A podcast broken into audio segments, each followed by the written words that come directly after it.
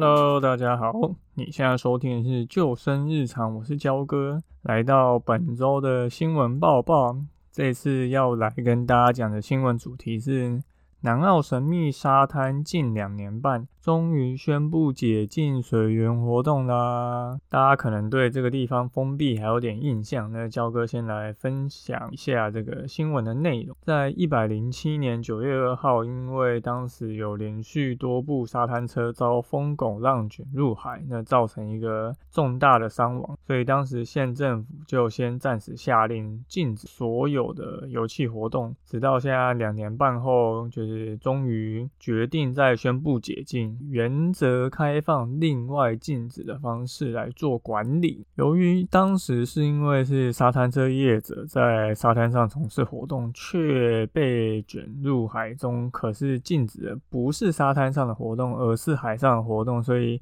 当时其实就遭到非常多的，不管是从事 SUP 独木舟或是其他水上活动的业者的反对，但是宜兰县政府还是禁止。那后来根据嗯委托的国立成功大学办理这个南澳地区的海域禁止水域游戏活动的检讨评估，最后就实施了这个开放。那第一阶段开放的。活动跟范围其实还是有条件性的，像是游泳、冲浪、水上脚踏车是全年禁止从事。那其余的水域活动呢，在每年的十月到隔年的三月是禁止，也就是夏天是有开放。那原本禁止的范围是一路从宜兰的乌石比到平溪口海域，那现在就是改成开放状态。不过它一样是个无人看管的水域，所以它还是有它的风险在。所以就提醒民众说，必须还是要注意中央气象局的一个海象的及时讯息跟其他的天候状况，以防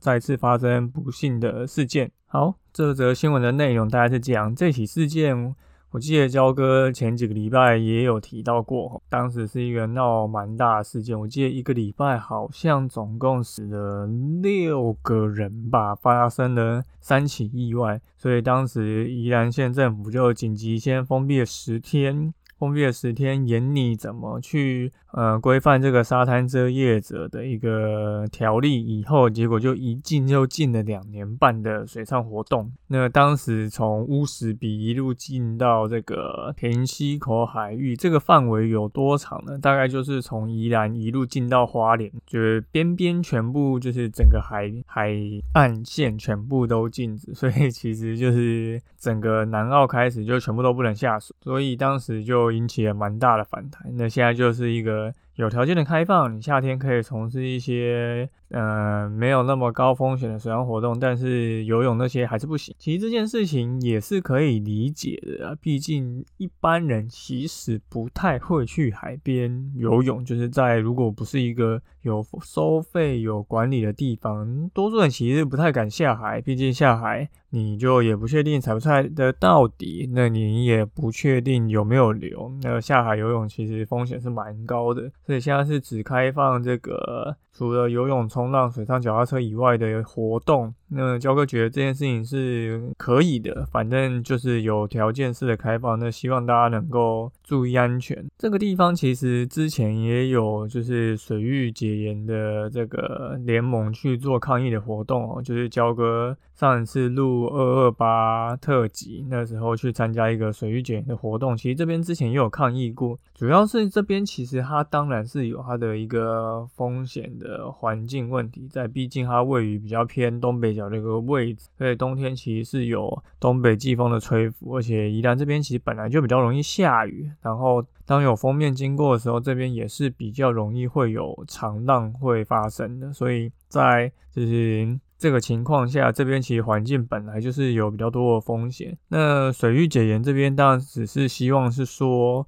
有风险这件事情应该由民众自己去判定，而不是说把风险就是直接禁止掉，让民众也没有去学习的机会。所以，即便这边有一定程度的一个环境的潜藏危机，但还是希望能够完全的开放，然后让民众可以自己去评估做判断。之前发生沙滩车业者被卷入海中的这个意外，其实就是因为那时候是在封面的前后有引发一个这个长浪的一个状况。那从新闻中的照片其实就已经可以看得出来，当时的天气其实并不是很好，那也有一些可能。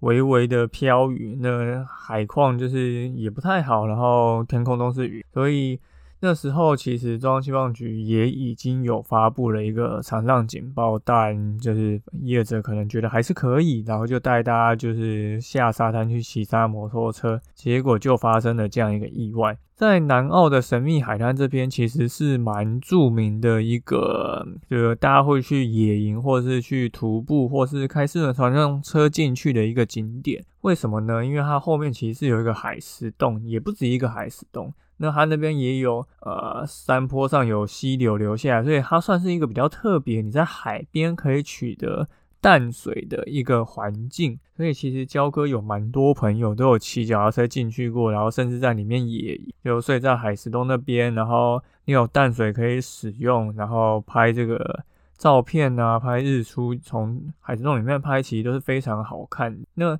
这件事情就让这边变成是一个非常热门的一个景点，所以在有长浪发生的情况下，如果很多民众不知道要去观察这个。中央气象局的一个资讯，然后不懂得去判断天后状况的话，那当然就。很容易发生这种有风险的危险。那这个地点之前的萤火部落，一个蛮知名的户外的 YouTuber，他其实就有拍过大家怎么去看这个气象的 APP，怎么判断长浪，然后这个地点你该怎么去通过这样一个地形。小哥会再把这个影片的资讯放在我们底下的就是 Note 的部分。如果大家真的在今年开放以后有想要去从事，不管是水上活动或者是路上徒步，然后或者是甚至在里面做一个野营的这样一个休闲的话。也请一定要把这个影片看完。这个影片其实拍的相当的详细哈，也有教大家说，如果你开四轮传动车进去，要怎么看这个潮汐，然后躲过这个浪打来的一个时机，让你比较安全的到达这个你想要去的这个景点。好，今天的新闻报报就到这边，主要就是跟大家讲一个好消息，就是政府地方政府还是有条件式的开始去做一个水域解禁的一个。动作，那也希望大家在出门玩的时候注意安全。如果会运用 A P P 气象局的一些网站去了解这个当地的水域状况跟一些天候状况，你就更好能够判断出这边现在是不是适合从事一个水上的休闲游戏活动。